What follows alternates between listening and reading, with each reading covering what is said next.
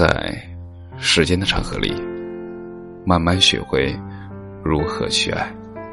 大家晚上好，我是深夜治愈师，则是每晚一文伴你入眠。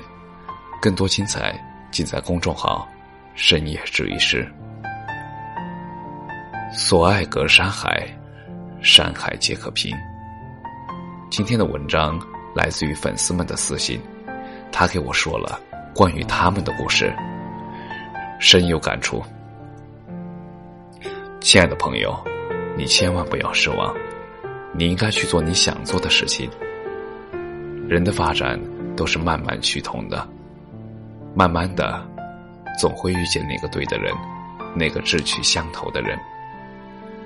西代子村有一句话说的非常好：每个人的心头都有一团火。路过的人只看到烟，但总有那么一个人能够看到这团火，然后走过来陪我一起。这段不知道从哪本书上看到的文字，深深的抨击着我，抨击着我内心最柔软的地方，心里那一串就快要熄灭的火苗，歘的一下燃起了熊熊大火。到底是什么时候认识的呢？大概是初中的时候吧。那会儿总因为一点点小事开怀大笑，懵懂无知，有真情真爱，有幻想的孩童时代。她，一个非常害羞的女生，每次下课都会坐在课桌旁，不愿意离开座位，就安静的。坐在那里，静静的发呆，让人误以为他是文静，而他用四个字总结，就是非常优秀。至于篮球，就更不用说了。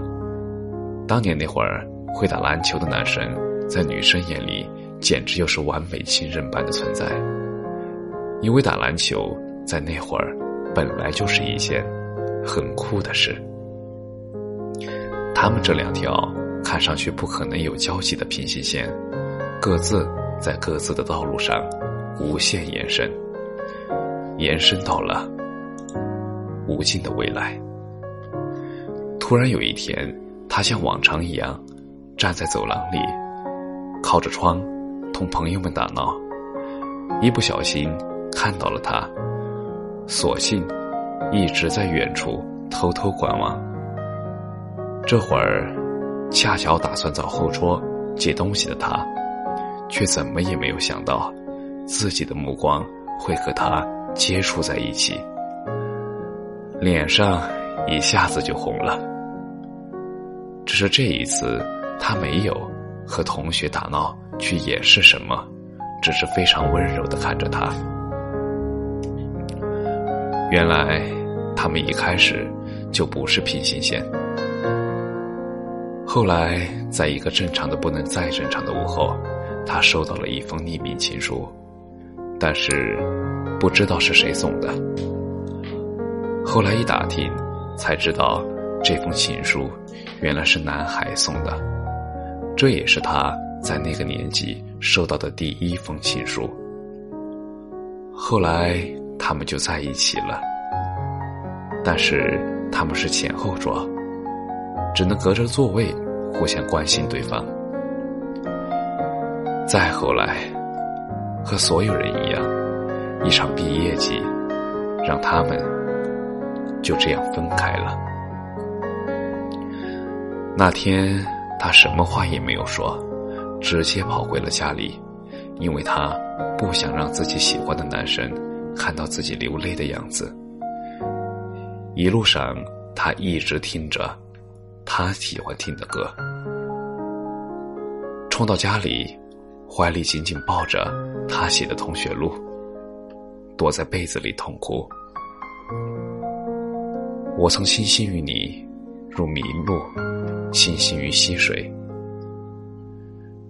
树深时见鹿，海蓝时见鲸，梦醒时见你。后来，他们慢慢长大。那以后的每一次毕业季，都将彼此推向了更远的距离。一年、两年、三年，虽然有彼此的联系方式，但是再也没有联系过。其实，他们都不知道的事是，彼此都在等待着彼此，只因你是年少的欢喜。喜欢的少年是你。今夜的常州又下起了雨，你在的城市下雨了吗？